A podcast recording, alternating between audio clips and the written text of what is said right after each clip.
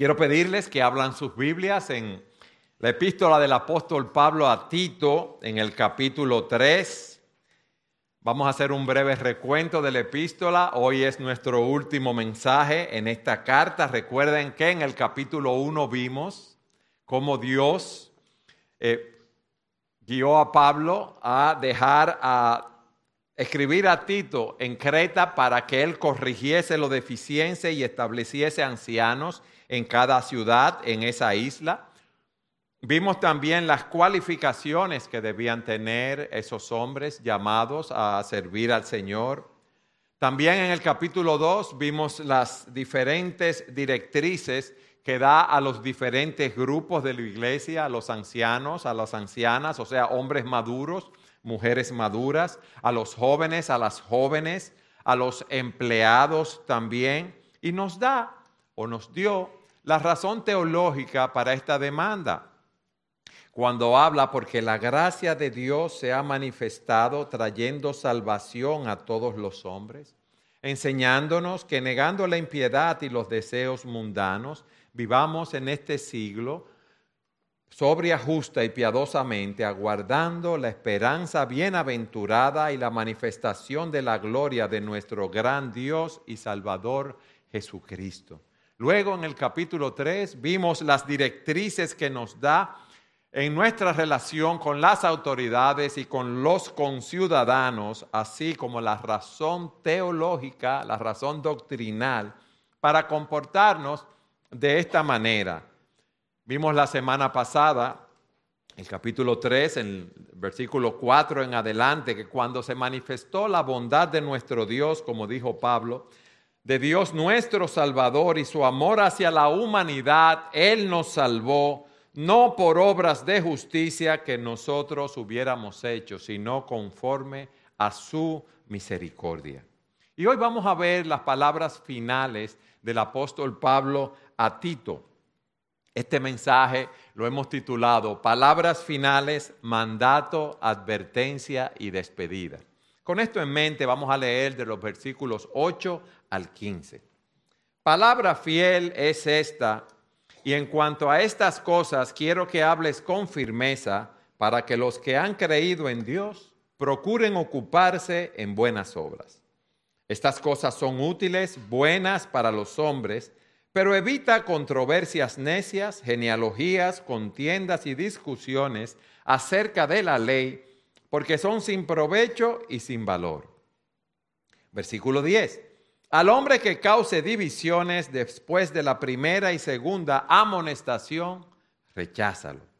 Sabiendo que el tal es perverso y está pecando, habiéndose condenado a sí mismo cuando te envíe a Artemas o a Tíquico, procura venir a verme en Nicópolis, porque he decidido pasar allí el invierno. Encamina con diligencia a Cenas, intérprete de la ley, y a Apolos, para que nada les falte, y que los nuestros aprendan a ocuparse en buenas obras, atendiendo a las necesidades apremiantes, para que no estén sin fruto. Todos los que están conmigo te saludan. Saluda a los que, a los que nos aman en la fe. La gracia sea con todos ustedes. Lo primero que vemos aquí, mis hermanos, es el mandato. Como Pablo dice, esta es una palabra fiel, esta es una palabra confiable, verdadera, fidedigna. ¿Y por qué es fiel? Porque está fundamentada en la revelación de Dios, en la palabra de Dios. Y les dice, en cuanto a estas cosas, quiero que hables con firmeza. ¿Qué cosas? La que Él les ha hablado. La bondad del Padre, su amor por la humanidad, la obra del Espíritu Santo en la regeneración y en la renovación, la gracia de Jesucristo en la justificación que se nos ha concedido. Y Pablo le dice a Tito, Tito, habla con firmeza, habla con confianza. Y ese yo quiero que tú hables así es un mandato apostólico. Es el quiero que emplea un rey cuando sella un edicto y quiere que se ejecute su voluntad. Miren, muchas veces nosotros tenemos la determinación de eh, predicar la palabra, de ser fieles, tanto como pastores y tanto como creyentes en la vida diaria, pero vienen presiones, vienen personas que se nos, se nos oponen, vienen ataques externos, vienen ataques internos y frente a esa oposición de aquellos que no quieren escuchar las verdades del Evangelio, eso nos puede llevar a vacilar. Yo no sé a cuánto les ha pasado que a veces estamos en ciertos lugares y se hablan ciertas cosas que no son escriturales y uno pudiendo hablar y decir lo que así dice el Señor en su palabra, uno muchas veces se queda callado. Nosotros no podemos quedarnos callados, pero tampoco podemos, como decimos en buen dominicano, aguar la palabra de Dios, no decir lo que Dios dice. En ese sentido, nosotros tenemos que confiar en la eficacia de la palabra de Dios. Y como dice la Escritura, es verdad que debemos hacerlo con gracia, sazonada con sal, para saber cómo debemos hablar en cada situación, pero debemos hablar esa palabra fiel con firmeza, como Pablo le dice a Tito. Pero fíjense ahí mismo, en el versículo 8, cuál es la finalidad de esa predicación fiel para que los que han creído en Dios, o sea, los que han puesto su fe en Dios, procuren o sigan procurando ocuparse en buenas obras, sigan procurando hacer el bien. Estas cosas son buenas y útiles para los hombres. Ese procurar que está ahí es un presente continuo. Y nos dice que es algo que debemos hacer continuamente, constantemente, porque muchas veces nosotros tomamos una determinación de seguir cierto curso de acción haciendo eh, eh, obras de misericordia, dando un testimonio de nuestra fe y luego nos desanimamos. Y aquí nos dicen que procuren, que sigamos procurando continuamente. ¿Por qué? Porque cuando nosotros meditamos en la bondad, el amor, la misericordia de Dios, en la salvación, como vimos, en su obra, en la justificación, Habiendo sido recipientes de tanta gracia, de tanta misericordia, eso debe llevarnos a servir al Señor de todo corazón. Esas doctrinas de la gracia que hemos visto aquí, esas doctrinas de la gracia en nuestra salvación, nos deben llevar a hacer buenas obras para la gloria de Dios. Luego de ese mandato, Pablo en segundo lugar le da a Tito una advertencia. Miren, dice aquí en el versículo 9 que hay cosas que debemos evitar. Miren lo que él le dice. Evita controversias necias, genealogías, contiendas y discusiones acerca de la ley, porque son sin provecho y sin valor. ¿Qué pasaba?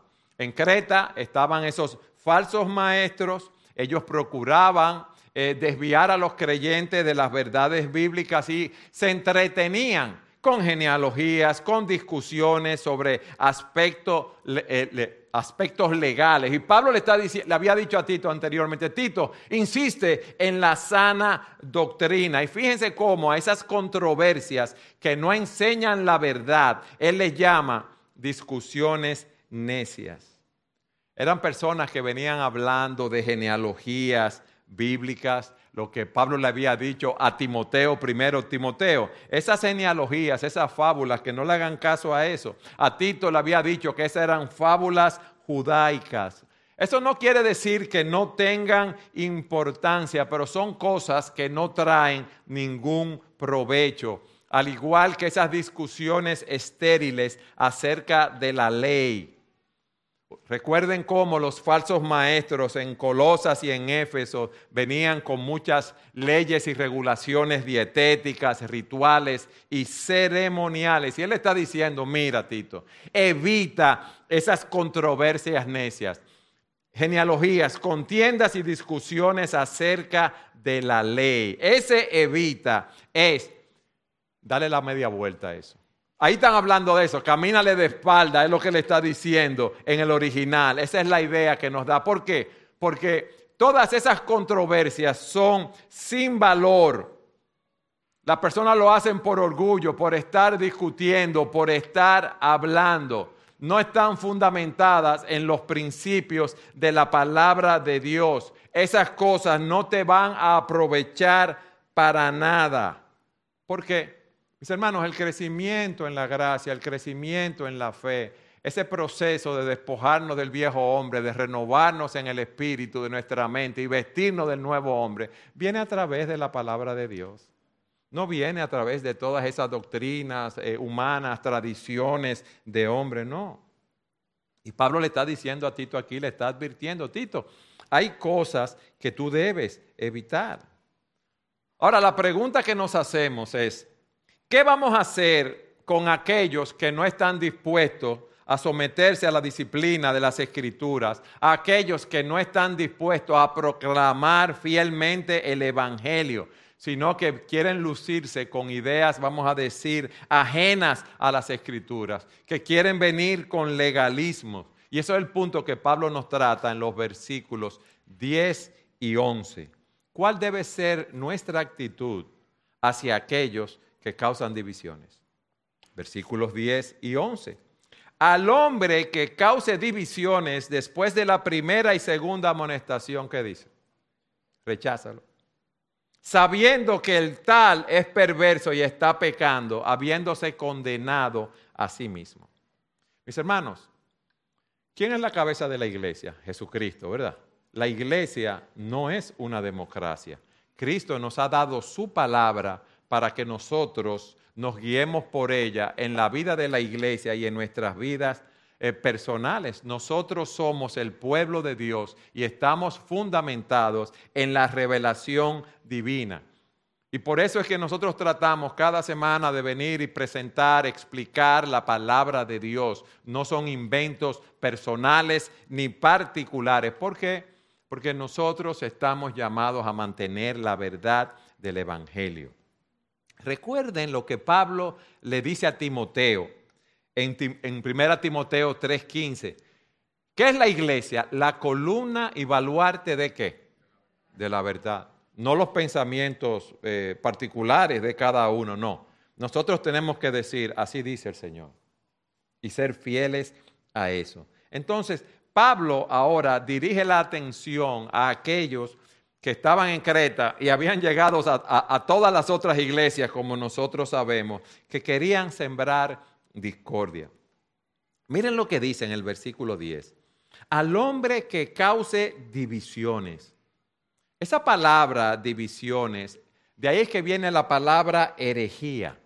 Al hombre herético, al hombre que vaya a la iglesia creando facciones, aquel que se caracteriza por ser cismático, Aquel que le gusta formar grupos, que le, forma, le gusta eh, eh, formar grupos disidentes, vamos a decirlo así, tengan cuidado con ese tipo de personas. Pablo no está hablando de cualquier persona que causa división, sino aquellos que vienen y perturban a los miembros de la congregación.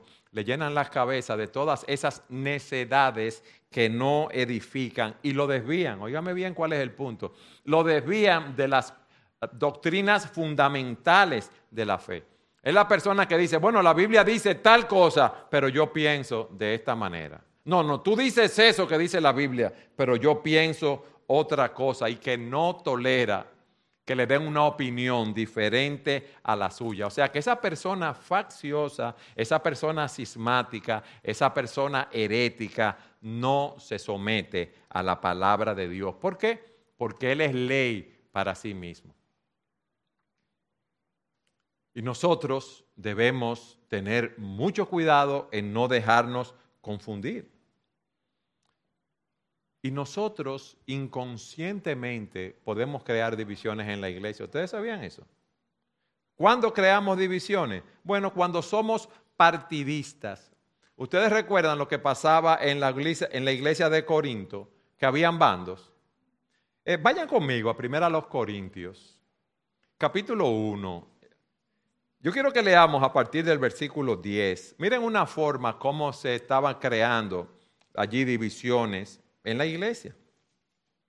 Pablo le dice a los hermanos, les ruego, hermanos, por el nombre de nuestro Señor Jesucristo, que todos se pongan de acuerdo y que no haya divisiones entre ustedes, sino que estén enteramente unidos en un mismo sentir y en un mismo parecer, porque he sido informado acerca de ustedes hermanos míos, por los de Cloé, que hay discusiones. Ustedes ven, hay contiendas entre ustedes. Me refiero a que cada uno de ustedes dice, yo soy de Pablo, otro yo soy de Apolos, otro yo de Cefas y otro yo de Cristo. Y él dice, está dividido Cristo. ¿Acaso fue Pablo crucificado por ustedes o fueron bautizados en el nombre de Pablo? Ustedes ven, partidos por seguir a ciertas personas, por diferentes razones, y eso no debe ser en la iglesia. Hermanos, con esto no estamos diciendo que usted no puede expresar sus opiniones en, en, la iglesia. Lo que usted tiene que ser cuidadoso, que sus opiniones estén basadas en la palabra de Dios. Y tiene que ser cuidadoso y estar dispuesto a tener un oído dócil para recibir lo que los demás tienen que decir, decirle a usted. Entonces, aquí eso es lo que Pablo le está diciendo a Tito, al hombre que cause divisiones, miren lo que hay. Después de la primera y segunda amonestación, recházalo.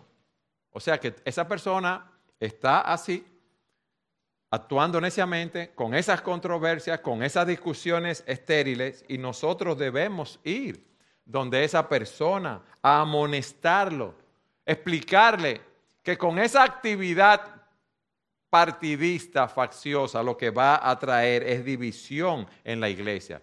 Y debemos amonestarlo más de una vez, como nos dice aquí ahora, si esa persona se mantiene, sigue en esa actitud, debe ser rechazado, debe ser rechazado, debe ser desechado. ¿Por qué? Porque lo amonestamos para que entre en razón, para que pueda ver los principios de la palabra de Dios que está violando, para ayudarlo a que recapacite, porque nosotros lo que queremos es que nadie se pierda en ese sentido. Nosotros no queremos excluir a nadie de la vida de la iglesia, sino llevarlo al arrepentimiento. Ahora, si después de esas amonestaciones esa persona no sigue el llamado, no mejora su postura, sigue sembrando discordia, debe ser rechazada o desechada. ¿Y qué, significa esto? Significa que debe ser excomulgado de la vida de la iglesia. ¿Por qué? Bueno, porque si no tomamos medidas contra esas personas facciosas, va a continuar en su actividad subversiva, si podemos decir así, eh, expandiendo una doctrina falsa y va a hacer daño en la vida de la iglesia y va a contaminar a muchos. Por eso, en Mateo 18, versículos 15 al 17, el Señor Jesucristo nos ha enseñado cómo tratar con los pecados en la iglesia. Dice, si tu hermano, fíjate, si tu hermano peca, ve y repréndelo a solas. Si te escucha, has ganado al hermano. Pero si no te escucha, toma contigo a dos o tres testigos para que toda palabra sea confirmada por la boca de esos testigos. Y si rehúsa escucharlo, dilo a la iglesia. Y si también rehúsa escuchar a la iglesia, o sea, que la iglesia se involucre en hablar con esa persona. Y si rehúsa escuchar a la iglesia, sea para ti como el gentil y el recaudador de impuestos. Estamos llamados a conversar, estamos llamados a exhortar, estamos llamados a convencer, a amonestar. Si eso no produce resultado, debemos involucrarnos como iglesia. Fíjense que en Romanos capítulo 16, versículo 17 y 18, Pablo les dice, les ruego hermanos que vigilen a los que causan disensiones y tropiezos contra las enseñanzas que ustedes aprendieron y que se aparten de ellos. Porque los tales son esclavos no de Cristo nuestro Señor, sino de sus propios apetitos y por medio de palabras suaves y lisonjeras engañan los corazones de los ingenuos. Pablo está proponiendo medidas drásticas para esas personas. Ahora, la pregunta que nos hacemos, ¿por qué Pablo es tan categórico cuando habla de que debemos rechazar a esas personas, porque cualquiera puede decir, oye, qué poco amoroso es Pablo, ¿eh? ¿o no es así? Pero miren lo que pasa, es que las divisiones son serias. nosotros debemos entender primero lo que estaba ocurriendo en Creta con todas esas personas divulgando falsas doctrinas y cómo Pablo veía eh, eh, lo que estaba sucediendo. Miren, el problema no era la libertad de expresión. ¿Ustedes saben cuál era el problema? La unidad del cuerpo de Cristo. Mis hermanos, Cristo con su sacrificio derribó toda la barrera de judíos y gentiles. ¿No es así? Dios nos toma del mundo, nos, nos llama a salvación, nos coloca en el cuerpo de Cristo. ¿Y qué quiere Él que crezcamos? En amor, en unidad, en armonía. Dios quiere que cada día tú y yo experimentemos una comunión más profunda con Él y una comunión y un amor más profundo los unos con los otros. Pero nosotros aquí en la iglesia como dicen muchos autores, somos como un hospital. Hay diferentes personas con diferentes tipos de problemas, con diferente madurez en Cristo. Y Dios quiere que nosotros andemos de una manera digna de la vocación con que fuimos llamados, que nos esforcemos por preservar la unidad del Espíritu en el vínculo de la paz. Pero ¿qué pasa, mis hermanos, cuando vienen las divisiones? No crecemos en amor, no crecemos en unidad, nos dividimos, nos separamos entre los hermanos de la iglesia. dejamos de dar un testimonio de lo que es preservar la unidad del espíritu en el vínculo de la paz. Por lo tanto, cuando vienen esas personas a afectar, a traer división, a hacer partidos, a traer facciones en la iglesia, si no oyen el llamado, por eso Pablo dice, deséchalo, recházalo. ¿Por qué? Porque van a romper la unidad de la iglesia. Y hemos visto muchos casos a través de la historia de iglesias que han entrado estas doctrinas, estos grupos eh, con sus teorías, y esto lo que ha traído es un quebrantamiento de la vida de la iglesia ha afectado la unidad del Espíritu en el vínculo de la paz. Pero miren lo que dice, vamos a leer de nuevo versículos 10 y 11. Al hombre que cause divisiones después de la primera y segunda amonestación, recházalo. ¿Por qué razón, Pablo? Sabiendo que el tal es perverso y está pecando, habiéndose condenado a sí mismo. La disciplina anterior que hemos visto puede parecer muy dura, pero miren lo que el apóstol Pablo nos dice. Esa persona es un perverso. Él quiere imponer una doctrina que no está en la palabra de Dios y se le advierte y no quiere obedecer, no quiere saber nada de la verdad. Se ha apartado del camino recto. Esa persona está siguiendo una mentira y está propagando una mentira en la iglesia. Y eso se ve por sus palabras, eso se ve por sus acciones. Pero no solo eso, fíjense lo que dice, está pecando.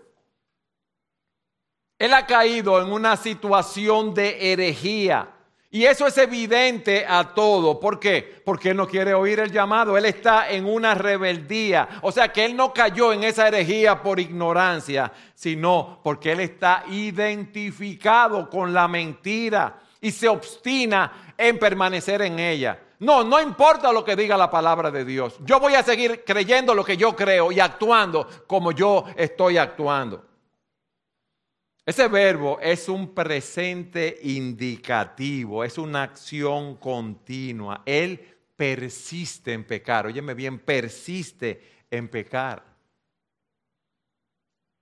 Él persiste en estar en rebeldía. Pero al hacer eso, él también se aparta de la verdad. Se aparta de la iglesia que está fundada en la obediencia a la verdad. Mis hermanos, y la iglesia viene y le habla y no le hace caso. Esa persona está extraviada y se ha condenado a sí misma porque quiere seguir en sus propios caminos. Ustedes ven la importancia, el deber que tenemos tú y yo de cuidar la unidad y la sanidad de la iglesia. Por eso debemos amonestar una y otra vez a aquellos que causan divisiones. ¿Para qué? Para nosotros ganarlo para el Señor. Pero si insiste en estar pecando y causando divisiones, debemos desecharlo. Y tampoco, mis amados, debemos dar oído a ese tipo de personas. Cuando el maligno viene delante de ti, no se presenta con una capa, con fuego, con dos cachitos y un tridente. No, viene de una manera muy sutil para engañarte. Son personas que pueden parecer sumamente piadosas, sumamente espirituales y te ligan una cosa con otra para confundirte. Pero miren algo. ¿Qué es más fácil? Yo les voy a hacer una pregunta a ustedes. ¿Teorizar acerca de las doctrinas o vivir la vida cristiana? ¿Qué es más fácil? Teorizar. Teorizar es, es lo más fácil. Oh, pero es más fácil yo hablar de la doctrina, de los libros de la Biblia, de la expiación. Ahora, vivir la vida cristiana es más difícil en ese sentido. Amar a tu esposa como Cristo amó a la iglesia, instruir a tus hijos en la disciplina y amonestación del Señor, dar un buen testimonio en tu trabajo, cumplir con tus requisitos, como miembro de la iglesia, que el amor, el gozo, la paz, la paciencia, la benignidad, la bondad, el fruto del Espíritu sea evidente en tu vida. Pero esas personas, ni con sus palabras ni con sus acciones, están viviendo esa vida cristiana. Entonces, mi hermano, cuidado. ¿Por qué? Porque si no hay una sana doctrina, ¿qué va a resultar con esa vida? ¿Van a estar extraviados? La sana doctrina nos conduce a crecer a la imagen de nuestro Señor y Salvador Jesucristo. Esas especulaciones no conducen a nada. Amén. ¿Qué hemos visto hasta aquí? El mandato, esta es una palabra fiel, la finalidad de esa predicación fiel para que los que han creído procuren ocuparse en buenas obras.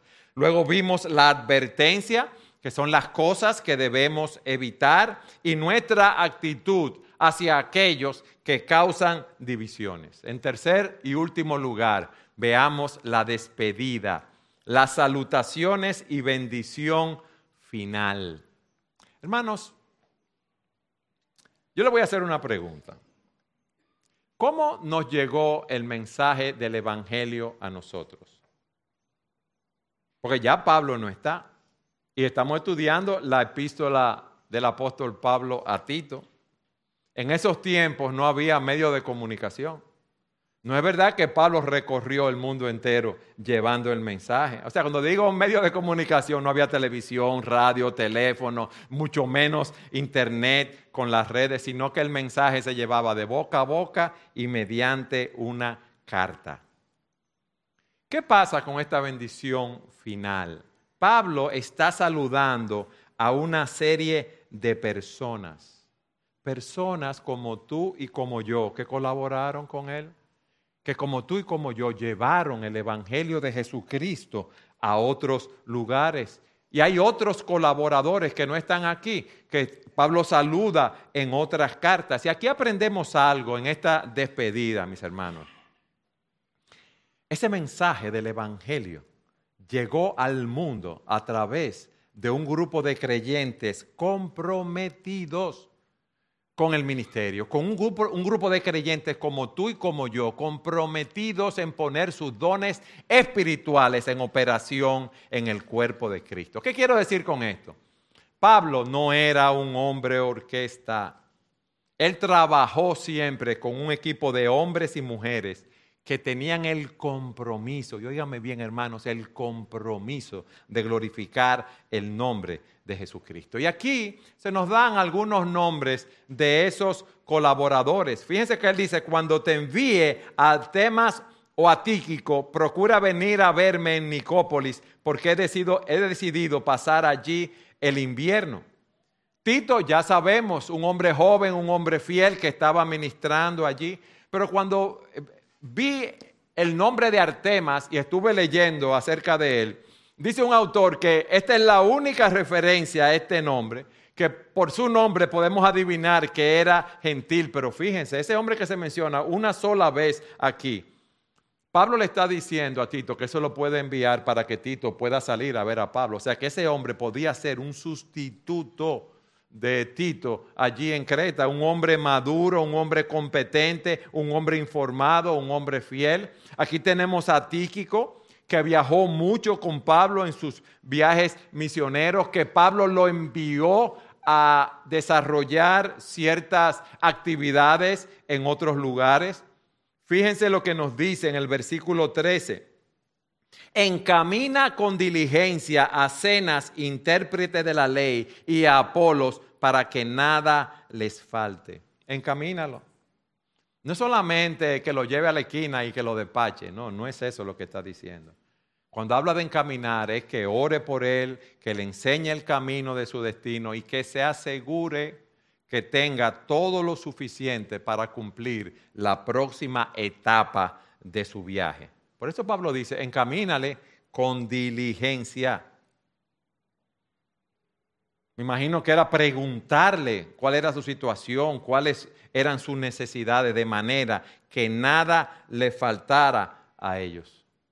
Hermano, eso nos habla de que nosotros debemos también cuidar a aquellos que nos ministran. Nosotros ahora tenemos una muy buena oportunidad y porque viene el hermano Dionis a ministrar en medio nuestro junto con su esposa Betty. Y nosotros tenemos el privilegio, y doy gracias al Señor por el equipo de finanzas que ha estado trabajando en preparar, elaborar un presupuesto para cuando venga el hermano Dionis pueda estar tranquilo en el aspecto económico y dedicarse a trabajar con nosotros en ese plan de plantación de iglesias que estamos elaborando. Yo dije hace un momento que el apóstol Pablo no era un hombre orquesta, sino que él trabajó con un grupo de creyentes haciendo la obra del ministerio. Y cuando hablamos de ministerio, muchos pueden pensar, sí, pero eso es, una, eso es algo de los pastores. Eso es, un problema del pastor Eduardo, del pastor Rafael, y cuando elijamos otros pastores y otros diáconos, ese es el caso de ellos, pero yo soy un laico, yo, yo no tengo eh, eh, esa carga. Hermanos, ministerio significa servicio. Y todo cristiano, tú y yo, tenemos uno o más dones espirituales para servir en el cuerpo de Cristo, para hacer un trabajo espiritual. Ahora, me impactó mucho lo que dice un autor. El ministerio debe ser el desbordamiento de tu caminar con Cristo. Oye eso. El ministerio debe ser el desbordamiento de tu caminar con Cristo, de tu vida espiritual, de tu crecimiento espiritual. Y dice lo siguiente, si tu copa está llena hasta el borde con Cristo, no puedes llevarla sin derramar sobre los demás. Oigan bien, eso es el ministerio. Y ese ministerio lo podemos llevar a cabo eh, de una forma más estructurada. Hay muchos que enseñan en la escuela dominical de niños. Más adelante vamos a reabrir nuestra escuela dominical los domingos. Muchos sirven en el equipo de adoración de la iglesia, muchos ayudan en las finanzas, la administración, en la organización de eventos, como la reunión de los hombres, la reunión de, los grupos pequeños. Muchos lideran eh, eh, grupos pequeños, otros pueden invitar a personas a la iglesia a escuchar el Evangelio. Tú puedes llamar a otros que están enfermos para alentarlos, para suplir sus necesidades. Pero la pregunta que nosotros debemos hacernos es la siguiente. ¿Cómo yo estoy sirviendo en el cuerpo de Cristo? ¿Cómo yo estoy poniendo mis dones en operación en el cuerpo de Cristo? ¿Estoy yo sirviendo en alguno de los ministerios de la iglesia? ¿Estoy yo viendo qué ministerios no existen de manera que podamos eh, trabajar en esos ministerios? O yo estoy calentando la silla solamente? Yo estoy calentando un banco en la iglesia. Yo vengo los domingos, oigo el culto y me voy feliz de la vida. Ay, qué buenas las alabanzas, el mensaje, estudié la palabra y me voy. Y no tengo esa relación personal con el Señor y no estoy sirviendo como debo servir. Entonces, a la luz de lo que nosotros hemos estudiado en esta epístola, si tú has experimentado el amor, la bondad, la misericordia, la gracia de Dios en tu vida, Si a, ti se te ha concedido una salvación tan grande en Jesucristo, si tú tienes la esperanza de la vida eterna, tú debes estar dedicado sirviendo a tu Señor, haciendo buenas obras. Miren lo que Pablo nos dice en el versículo 14. Y que los nuestros aprendan a ocuparse en buenas obras, atendiendo a las necesidades apremiantes para que no estén sin fruto. Aparentemente ahí él está hablando a los creyentes en Creta y a todos esos creyentes que no tienen nombre, ¿verdad? Que no los detalla aquí. Muchos seguro en pueblos oscuros, en, Creta, en aldeas, en, en montañas. Todos ellos formaban parte de ese equipo y todos ellos debían tomar la delantera poniendo sus dones, haciendo buenas obras. Mis hermanos, nosotros debemos dar de gracia lo que de gracia hemos recibido. La pregunta es, ¿qué tú estás dando para el crecimiento de los hermanos de Iglesia Bíblica Sola Gracia? Por eso Pablo concluye diciéndole, todos los que están conmigo te saludan. Saluda a los que nos aman en la fe. La gracia sea con todos ustedes. Desde donde Pablo estaba escribiendo, ahí le estaba diciendo que todos esos santos los estaban saludando. Le está diciendo que salude a los hermanos en Creta y que la gracia de Dios sea con ustedes. Mis hermanos, y con esto concluyo. Esa gracia que nos salva también nos capacita para seguir corriendo la carrera de la fe. Esa gracia sustentadora, esa gracia que nos sostiene, es la que nos da el poder para continuar viviendo la vida cristiana. Es la gracia que nos capacita para seguir adelante. Este mundo no es eh, un lecho de rosas, vamos a decirlo así. En el mundo tendremos aflicción. Dice la escritura que como las chispas vuelan al aire, así nace el hombre para la aflicción. Pero esa gracia nos capacita para servir al Señor. Pablo se veía así, como el más grande de los pecadores, y él dice, pero por la gracia de Dios soy lo que soy. Y su gracia para conmigo no resultó vana. Antes bien, he trabajado mucho más que todos ellos, aunque no yo, sino la gracia de Dios en mí. Y en el contexto de lo que hemos visto, de las dificultades, de aquellos querían, que querían introducir falsas enseñanzas en la iglesia, debemos saber que la gracia de Dios nos va a ayudar para nosotros seguir combatiendo por la fe que nos fue dada una vez para seguir exaltando y glorificando el nombre de Jesucristo. Esa gracia de Dios está disponible para todos nosotros. Óyeme bien, esa gracia es siempre mayor que cualquier problema que podamos enfrentar. Te lo voy a repetir. Esa gracia es mayor que cualquier problema que podamos enfrentar. Miren mis amados, nosotros podemos descansar confiadamente en la provisión de la gracia de Dios para seguir corriendo la carrera de la fe, puestos los ojos en Jesús, en Jesús, quien es el autor y el consumador de nuestra fe. Por lo tanto, vamos adelante. Amén.